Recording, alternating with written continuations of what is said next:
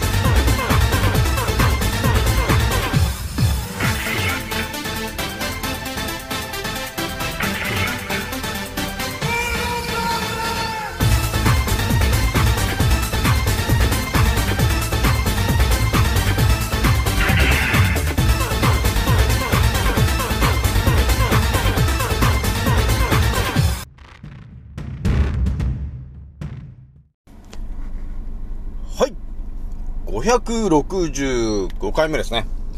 賢者の戦闘プログラム第465弾。始めさせていただきます。創造船オメガ号、宇宙一の名記録マスター、青木丸でございます。今から話すことは、私の個人的見解とおとぎ話なので、決して信じないでくださいね。はい。ではですね、今回ね、一発目にね、ちょっとお伝えするのがですね、まあ、昨日のちょっとお話の続きでもあるんだけど、まあ、要するに未来に向けてね、未来で起きることに向けて、えー一番何をやるべきかのところについてちょっと一発お話ししておきたいなと、えいうところがあったんで、その話まず一発目にして、で、二つ目がですね、昨日ね、ちょっと肩甲骨の話、途中でまだしかしなかったんで、その話を圧倒的にして、で、最後ね、時間があったら、筋肉の話ちょっとしようと思ったんですよ。まあ、筋肉の構造のちょっと話なんですけど、まあ、この話も多分普通に生きてると、あの、ほとんどの方が出会わない、ね、99%の方が、えー筋肉のからくりなんて知ることもなく、まあ、なくなっていってるんですけど、その辺の圧倒的な話ちょっとしてみようかなというところでございます。えーそれじゃあね、ひとまず青木丸のアンカーラジオさんはですね、えー現在26,800再生を、えー爆走中でございますと。えー皆さん、えーいろんな、えーネタがありますので、えーぜひとも聞いてみてくださいと。まあ、ひとまず当たり前と常識の、えー情報は一切入っていないので、えー皆さんがバーッと、えー聞いてもらって、あ、これはっていう、まあ、タイトルがね、まあ、あれば、それを見てもらえ、まあ、聞いてもらえればいいんですけど、ひとまずね、私のアンカーラジオさん、うん、はね、なんていうのかな、とりあえずアンカーっていうアプリで、まあ、どの、まあ、スマホでもね、アップルでも何でも聞けるんでですけど、一応ね、アンカーっていうアプリと、あと、 Spotify っていうのも聞けるんですよね。で、結構ね、多分ね、なんだかんだで、多分 Spotify で聞いてる人が多いのかな、というところがあるよね。多分あっちの方がなんか見やすいのかな？多分あの、使いやすいっていうのはあるかもしれないんですけど。まあ、とりあえずあの Spotify のアプリ落としてもらうか、アンカーのアプリ。アプリ落とさなくても聞けるんだけど、多分落とした方、アプリ落としておいた方が、あの速度が2倍になったりとか、いろいろね、えー使えるのかなと、えいうところが、えーあるので、まあそれ皆さんのね、自由にちょっとやってもらえればいいかなというところでございますと。まあ一応ね、あのー私あの、アンカーで、えーちょっとスピード速いっていう感じで、いつも自分で聞くときは聞いてるから、普通のね、この、話してる速度で聞いてると、やっぱり30分なら30分かかっちゃうんだけど、えーちょっと速度を上げてね、え速度を上げ、あんま上げすぎるとあれで、秋丸何喋ってるか分かんなくなっちゃうんで、ある程度、スピードを、ね、調整してちょっと上げてもらえると、30分語ってる内容が20分ぐらいでね、あの、聞けるということが起きるので、えーぜひともやってみてほしいなと。ね、普通に聞くよりもね、スピードを速くして聞いた方が、ね、時間の節約にもなるし、ね、ちょっとやってみてほしいなというところがございます。じゃあね、また、あの、押しちゃうから、ね、ちょっと一発目の話からしていくんですけど、えっ、ー、とね、この先何が起きるのかの話で、一応ざっくりとね、えー、リアルな話昨日したじゃないですか。ね。えー、10%の人が今打ってませんよという話をして、で、残りの90%、ね、えー、ほぼ90%のワクチン打っちゃってる人は今後多分いなくなる可能性高いよね、と、えー、いう話あるんですけど、えー、その話でね、えー、見えてくる話で、そうなってきた時に、我々は一番何をね、しといた方がいいのかっていうところがあるじゃない。ね。で、昨日は一応いろんなこう、こういう職種とかがね、やっぱり人が減って、ね、パン屋さんとかがもう、一見もパン屋さんなくなるかもしれないよみたいなね。でそういう世界が待ってるねっていうところも話したんですけど、今回話したいのはですね、えー、一番ね、今、やっとくべきこと についてちょっとね、お話ししときたいなというところがあったんですよね。まあ、それ、この話は一応青木丸がいきなりパッと頭頭に入ってきた話なんですけど、今ね、結局、今まだ、あの、そこまで、人がバタバタ、そこまでね、バタバタなくなってるわけじゃないんで、ひとまずなんとなく当たり前のと常識みたいな、この、いつもの世界がこの繰り広げられてるじゃないですか。今ね。今時点で。で、この状況で、えー、例えばね、えー、っと、そうだね。いきなり、まあ、日本で言ったら1億2000万人いるんですけど、えー、昨日お話しした通り、まあ、2000万、今1200万人ぐらいになっちゃったよと。いや、言った時に、えー、まあ、どうなってくるかって言ったら、ね、昨日お伝えした通り、とりあえずもう、日本という、えー、土地はあるんですけど、住んでる人が1200万人ぐらいしかいなくなっちゃうんだよね、と。えー、いう現実が起きるじゃない？えそうするとって話昨日したんだけど、えー、一応ね、私がちょっと皆さんに、あの今やるべきか、何をやるべきかの話で、ちょっと一応言ってきたかったのが、やはり、え今のうちにね、今のこの、当たり前と常識の状況の時に、えっ、ー、とね、自分がこの、なんていうの？自分が主体となって何かをやるっていう動きをしといた方がいいんですよ、という話しときたかったんだよね。これは結構ね、簡単に話をすると、えっ、ー、とね、ツイッターとかでもいいわけ。ね。ツイッター、毎日ツイッターを1個投稿する。これでも全然いいわけ。ね。まあ、とりあえず、自分のね、好きなタイミングで、自分の頭で考えてる内容を、1日1個、ただ投稿してもらえればいいと、えいうような、あの、行動なんですよ。だから自分の頭で考えて、自分で、どんな内容にしようかなって言って、こう、自分のこの主体性っていうんですかね。え、自分の軸で、えー、行動する。っていうことを、えー、ちょっと、その行動をしといてほしいんですよね、と。いうところなんですよ。だから、なんていうのかな、やっぱ当たり前と常識で生きていると、ね、会社に勤めるって言ってもやっぱり、会社ってまあ経営者がいるわけなんで、どうしてもこう経営者の、えー、指示通りにこう、生きていくというか、ね、えーえー、経営者の指示通り仕事をする、ね、っていう感じになるじゃん。だから自分がどうするっていうよりも、もう会社の指示通りにこれをこうやってやれ、やれよみたいな感じになって、それに対してやるという感じがあるんですけど、まあそれはそれでまあね、仕事としてやれるのはいいんですけど、それとは別にね、そう、通常今やってる仕事とは別の、別に、えもう一つやっておいてほしいのが、自分が主体となってやる行動。これをちょっとね、今のうちやっといてほしいんだよね。で、だから、その、いい例がツイッター。ね。え、あとは、ノートブログ。ね。自分の思いを、あの、ノートブログに、えー、記して、えー、発信する。あとは、インスタグラムをね、えー、自分の好きな写真とかを毎日投稿したりとか、あとはまあ、あれかな ?YouTube とか、あの、慣れてる人は YouTube とかでもいいね、毎日ね。えー、何かを発信する。ね。で、あとは、私みたいに喋るのがね、結構得意なんですよ、秋村さんと。いう人がいたらもう、アンカーラジオでもいいし、ね。あのまあ、いろんなラジオもあるから、普通アンカーじゃなくてもいいんですけど、まあ、一番使いやすかったのは、なんだかんだ、アンカーが一番ほんと使いやすかったね。ほんと、ヒマラヤとかいろいろあるんですよ。ね、スタンド FM とかいろいろあるんだけど、その中で一番使いやすかったのは、アンカーだったね、私の中ではね。今のとこ使ってるんですけど、そういう形で、えー、毎日ね、えー、自分がこの主体となって、えー、何かをするっていう行動を、え、今のうちにちょっと毎日のようにこう、毎日できればね、いいんですけど、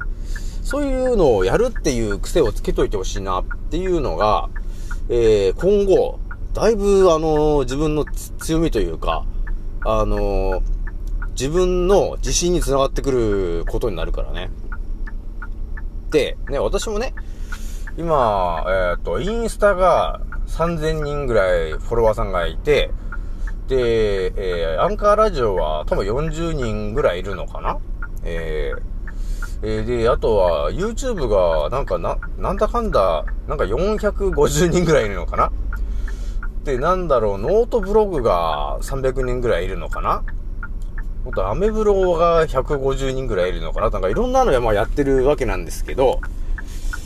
あの、未来で、あの、大事になってくるのは、ね、まあ、ここだけの話なんですけど、今いるフォロワーさんが、あのー、結構キーとなってくるなっていうことがあるわけ。ですよね。だから、ね、人数が、今1億2000万人いますけど、それがまあ最終的に1200万人ぐらいだけになった、なるじゃない？まあなってしまう可能性高いんですけど、ね、そういう、えー、少ない人数で生きていくために、どうするかって言ったら、ね、あのー、なんていうの？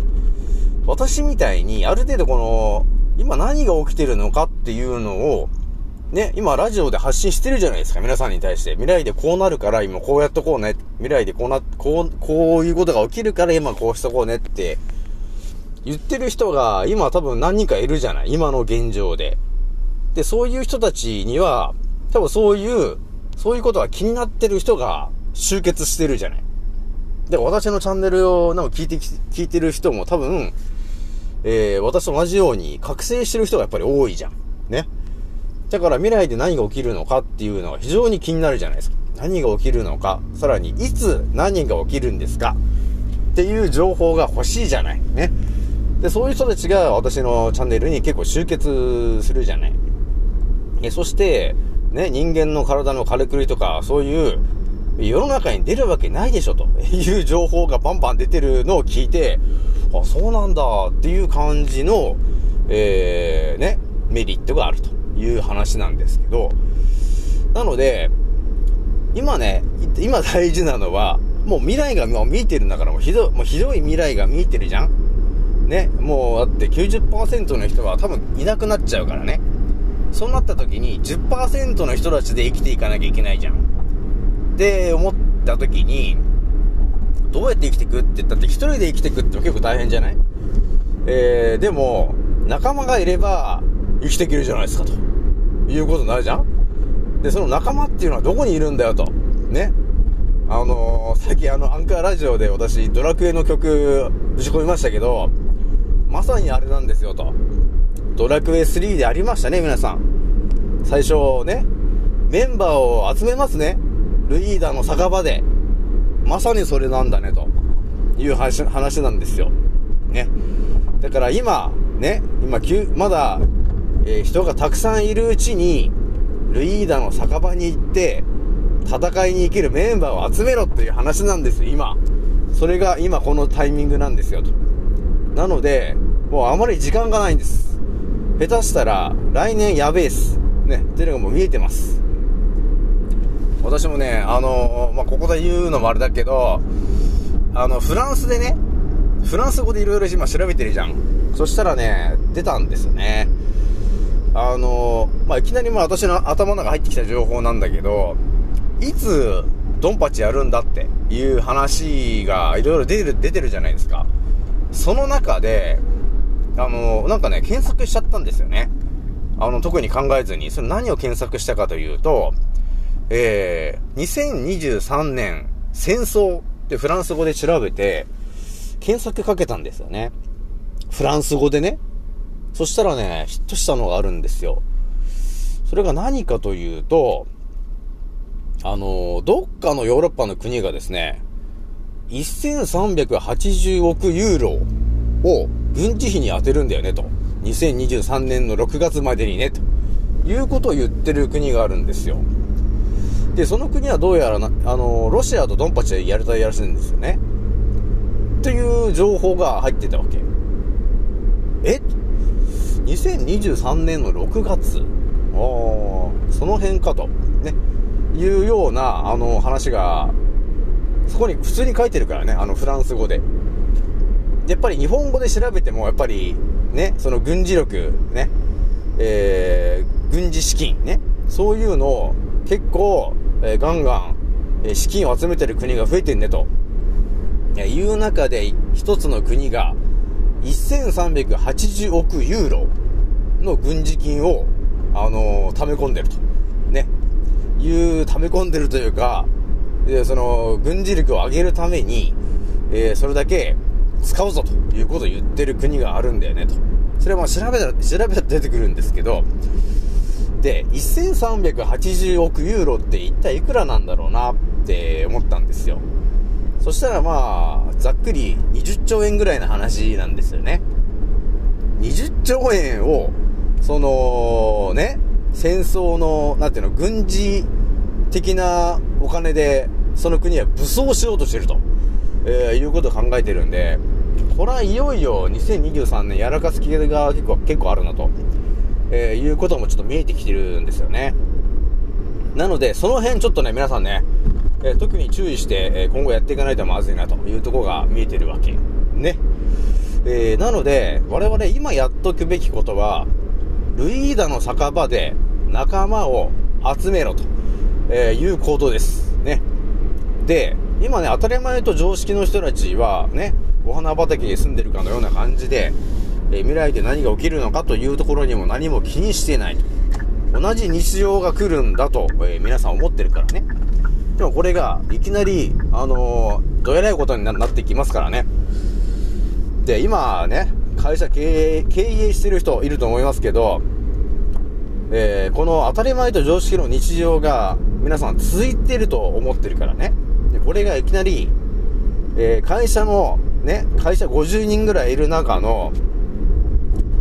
むしろ48人がいきなりいなくなると。下手したら自分もいなくなるからね、と。打ってる人はね。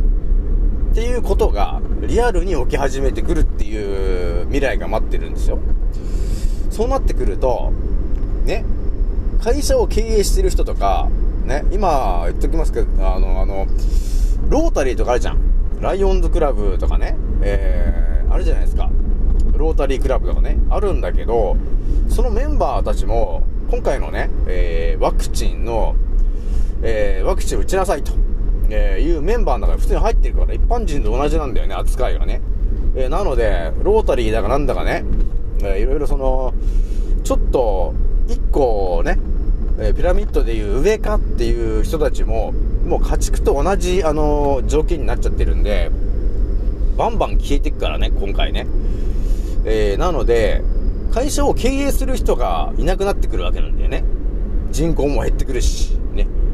ということは、どういう未来が見えてくるかっていうと、まあ、自分が一人社長みたいな感じになるしかないような状況になってくるわけよ。だから今のうちに自分の軸で動いてね。ね。自分の主体性で動いてねっていうことなんですよ。だからそのために自分の考えをツイッターで発信したり、自分の考えをブログに綴ったりね、えー、私のように自分の思いをえ、あのアンカーラジオで、ラジオとして声で伝えると。あとは YouTube でね、えー、自分がどういうことを考えてるのかっていうのを発信するとえ。いうことをすることによって、えー、誰かが見つけてくれるからね。あ、そういう考えなんだ。自分と同じじゃないかって言って、フォロワーさんたちがじわじわ増えてくると。いや、いうことになるんですよ。で、その人たちが、えー、未来で、えー、一緒に、あの、生きてくれるメンバーになってくるわけなんですよ。なので、今、ルイーダの酒場でメンバーを集める、えー、そういう時期になっております。ね。なので、皆さんね、結構ね、発信するのは結構大変だとか、いろいろあるじゃん。あると思うんだけど、あの、未来で、もう発信が嫌だなとかっていう状況じゃなくなっちゃうから。ね。どうやって毎日生きていくんですかっていう状況になってくるから、そうなってくるとやっぱり、つながりっつうのが今大事になってくるわけよ。絆っていうかね。のが大事になってくるじゃない。だってね、1億2000万人いた人口が1200万人しかいなくなるわけなんで、本当に 周りにいる人がほとんどいなくなってからね。っていうことになるから、えー、今のうちにメンバーを集めておいてね、ということになります。で、できれば、テレグラムとかにまで、あのーそっちまで登録しといてもらった方が、えー、連絡が取れやすいよね、というところがあるからね。多分、今後、あの、またね、情報の規制が激しくなってくると、まずなんかね、YouTube とかが多分消されそう。ね。えー、で、あとは、ブログとかね。で、Twitter も多分なくなっちゃう可能性あるし、インスタも下手したらなくなっちゃうし、ね、アメブロもなくなっちゃうだろうしね。そうなってくると、やっぱり最後残るのは、テレグラムかという感じになっちゃうわけよ。なので、できるだけテレグラムに登録してねと、ね、いうことはちょっと言っておいてもらった方がいいのかなという未来がね、ちょっと見えてるわけなんですよね。だから、今まではね、その、どっか会社に就職して、働いてお金稼ぐっていうのが当たり前だったんだけど、人数が1200万人ぐらいだけになったら、あれですよ、結構まあ、自分で働、あ自分で畑を耕して、作物を作って、自分で売る。なんかそういう感じになっちゃうわけ。ね。だから自分がパン屋さんになったら自分でパンを作って、えー、メタバースで売る。みたいな感じになってきちゃうわけなんですよ。なってきちゃってそういう未来にな、なるんだよねっていうのが見えてきちゃってるから、今のうちに、ルイーダの酒場で、えー、メンバーを集めてくださいと。特に、その、90%の人よりも多分、10%の、えー覚醒してるメンバーとのつながりをたくさん持ってほしいなと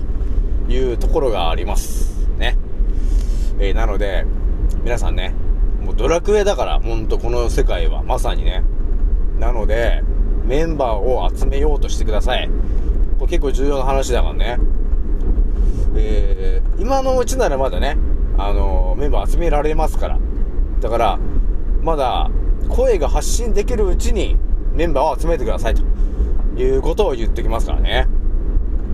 で、あのー私が例えばあの、インスタとかバンとかね、あの、アンカーラジオバンとかされちゃった時に、えー、ね、今、インスタのフォロワーさん3000、3000人ぐらいいるけど、その人たちのこう、つながりっていうのがなくなっちゃうので、えー、できれば、えー、テレグラムに、えー登録してほしいなと、えいう思いがありますっていうことなんですよ。まあ、テレグラムは、あの、電話番号で登録できるから、ね、結構楽なんですけどね。自分の電話番号を登録して、ショートメールが来るから、それの、えー番号を例えば仕込んでやると、入れるというやつなんだけど、えーもうすべてがあの無料なんで、そしてなんかね、LINE みたいな感じなんで、えー結構気軽にあの見れちゃうから、で、あとは青木丸のね、えーレアな、えー動画とかも乗っかってるから、ぜひとも、えーこの機会に登録してほしいなと。え私もね、あのこれ以上フォロワーさんを失いたくないと。もう絆をね、え離れるのは嫌だというところがあるんで、えーできるだけ、えーテレグラムに登録お願いしたいなというところでございます。てなわけなんで、ね、皆さん、えーできればでいいですけど、主体性を持って、えーインスタ、ね、えー、ツイッター、ブログ、などなど、やってみてほしいなと。そしたら勝手にフォロワーさんが集まってくるから、特に、あの、覚醒してる人、敏感だからね。ね、あの、ワクチンはただの劇薬だとかって、あの、はっきり言っちゃった日には、多分何人かいいねが、100いいねとかになっちゃうからね、本当に。まあ、そこでは、まあ、内容はうまくやってもらわないと、すぐバンされちゃうから気をつけてほしいんですけど、ということなんで、とりあえず今はね、もうルイーダの酒場状態な状態になってるから、メンバーを集めてほしいと。ね、未来で生き残るためにメンバーを集めてくださいと。いうことを言ってるのは青木丸ぐらいかなというところでございます。じゃあね、もう23分使っちゃってるけど、熱く語りすぎて23分使ったんですけど、じゃあここで肩甲骨の話ちょっとするんですけど、えっ、とね、肩甲骨という話、私最近してると思うんだけど、えーふとね、疑問に思ったんですよ。あれ？肩甲骨っていうその3文字の漢字の真ん中のその甲っていう文字が、なんでこれ甲羅なんだろうなって思ったんですよ。ね？なんで肩甲骨の甲は甲羅なのかなと。亀の甲羅みたいだなーって思うじゃん？ね？で、亀の甲羅といえば、あの、出雲でおなじみ、出雲の紋章でおなじみの、亀甲門ですよね、と。ね？で、特に出雲では有名なあの、二重亀甲門。要するに六角形なんだよね、というところまで、もう私は知ってるから、そこまであの、読み解けるじゃないですか。だから、その、肩甲骨の甲がなぜ亀の甲羅のあの甲なのかっていうと、間違いなく、あのーていうのかな、その六角形に関わる話をしてるんだよねっていうのが見えてくるんですよね。で、これもだからね、普通に生きてると全然見えてこないじゃん。ね、肩甲骨の甲があの亀の甲羅の甲なんだけどって言ったって、普通の人って情報がそんな頭入ってないから、繋がるとこがないんですけど、私は相当な、あの、情報量を頭にぶち込んじゃってるから、亀って言った時点で、ああ、六角形の、あれかと、ハニカム構造の話してるんだねと。え、ね？だから細胞の一つ一つっていうのはもうハニカム構造の六角形ですよねと。蜂の巣だよね。蜂の巣状なんだよねっていうのが分かっていると、すべてが繋がってくることになるんだよね。だから、肩甲骨っていうものがありますねと。で、その中に、甲という文字が入ってるイコール、人間の細胞の何かに関わることを、その骨はやってる。その場所はそこに関わる何かをやってるんだよねということが見えてくるんですよね。ということは、そこを動かしてる人と全く動かしてない人がいたら何が違うのかというと、えー、要するに、多分、えー、丹田というところが、まあ、あるじゃない？へその下に。あるんですけど、えー、どうやらね、私調べたところによると、丹田というところに、そのエネルギーの、気の流れのエネルギーの溜め込むところがあるんですけど、そっからですね、まあ、そっからというか、そこをこう、なんていうのかな、うまく全身にこう伝えるのに、肩甲骨の動きというのが、とても大事になるんだよね、という情報が入ってんですよね。なので、大昔の日本人には、あのー今我々が思ってるよりも、ね、重たいものを持ったりしてたと思うんですよ。当たり前のように。それはなぜかというと、私は思ったんですよ。あ、肩甲骨を多分当たり前のように使ってたんだよなっていうことに到達したんですよ。今だってね、もう私でさえ肩甲骨を動かしてないから、動かしたことないしかったんですよね。だから肩甲骨っていうところはあるっていうのは知ってたんですけど、肩甲骨っていうのはどうやら、あの、単体で動かせれるんですよね。あの、慣れてる人は。っていうことがあるんですよ。慣れてる人はね。だから、あの、YouTube とかで肩甲骨のを動かすとかいろいろね、あの動画あって、それ見てもらえると、あれ？肩甲骨だけを動かしてるっていうのがあるわけ。だそういうのを見ると、あ、肩甲骨って動くんだっていうことが起きてくるんですよ。でね、肩甲骨動かせるようになるとどうなるかっていうと、リンパとかがね、あの辺結構あるんだよね。あの、肩甲骨周り。あるんで、なんと、免疫力がすごい上がる。肩甲骨動かせるようになるとね。だから全身の動きも良くなるんですよ。で、丹田とリンクしてるから、エネルギーがとてもうまく回るようになってくるんですよね。なので、健康になるんですよ。そして、多分、あのー我々が思ってるよりも、その、気の流れというものをうまく使えるようになるんですよね。それには、肩甲骨というところをうまく使えるようにならないといけないわけ。なんだよね、というところがね、書いてあったんだよね。だから、肩甲骨の甲が亀なんだな、というところが分かったんですよ。とても大事なのよ。肩甲骨の、あの、動かすテクニックっていうのが。でね、大事だけど、大事な、本当に人間にとって大事なことっていうのは、世の中に出てこないようになってるって言ってるじゃないですか。ね。だから、本当に大事なんであれば、多分教科書に載ってると思うんですけど、載ってないでしょ、みんなね。肩甲骨が、をね、動かせるようになると、免疫力が一気に上がるから、健康にいいんだって一切書いてないと思うんですよ。それは、肩甲骨を動かすというところについて、知られちゃまずいんですよね、と、えーいうことが、わかるんですよね。なので、教科書には載らないんですよ、ということになります。でね、私一つね、なんかね、頭に浮かんだのが、肩甲骨を動かしてる人が結構いるわけ、YouTube の中でね。肩甲骨博士だとかっていろいろ言って、ね、肩甲骨だけをこう、右にずらしたり、下に動かしたりとかなんか、やってる人がいるんだけど、その人の肩甲骨の動きを見てて、あの、思ったことがあるんですよ。ああ、もしかして、人間って、昔は、羽があったんだなって、え？いうことに気づいたんですよ。わかりますか皆さん？その肩甲骨の動きを見てたら、あれ？これもしかして、昔の人間は、翼が背中にあったんじゃないんですか？と。だから翼が背中にあるイコール、それを動かしてたのが、肩甲骨なんじゃないんですか？と。いうことに気づいたんですよ。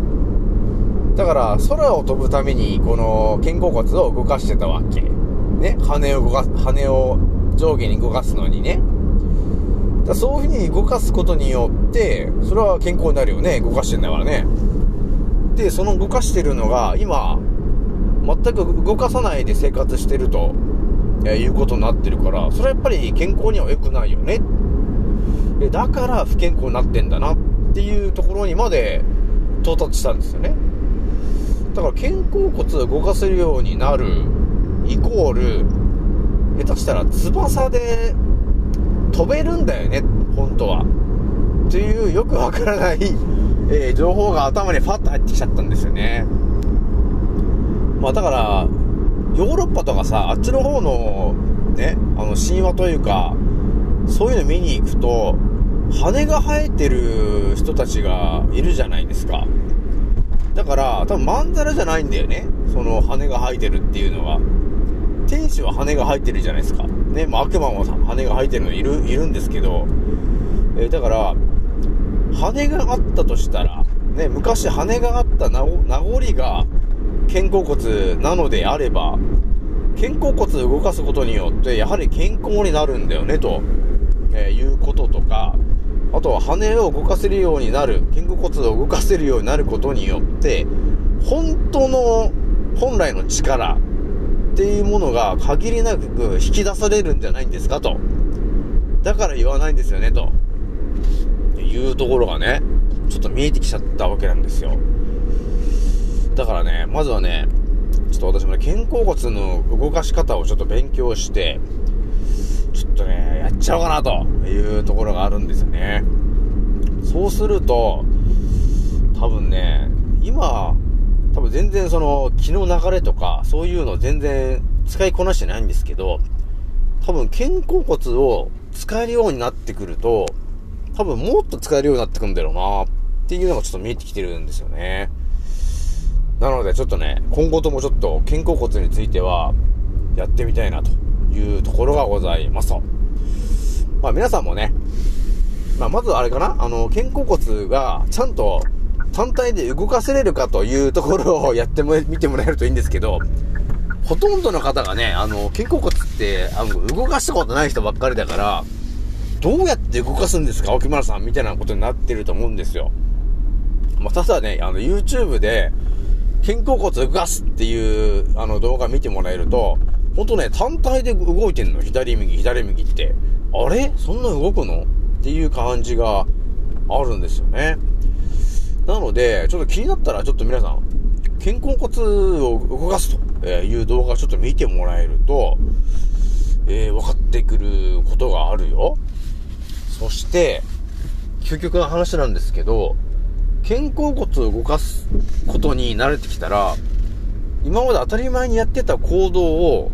肩甲骨を意識してやると、威力が増すから、っていうことが起きてきます。だからやべえですよ。強くなっちゃうからね。肩甲骨を動かせるようになってくると。っていうことになってくるんで、えーぜひともちょっとやってみてほしいなというところでございますと。じゃあね、34分使っちゃったんで、とりあえず、筋肉の話はまた明日に しますね。じゃあ、えー今回これぐらいにしときます。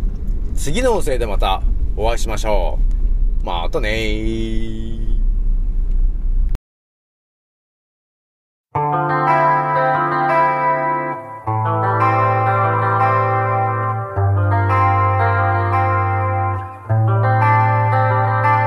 ソファラ見つも鏡の中にあなたに。いつか見た君へ。中で形として終われないなしの人生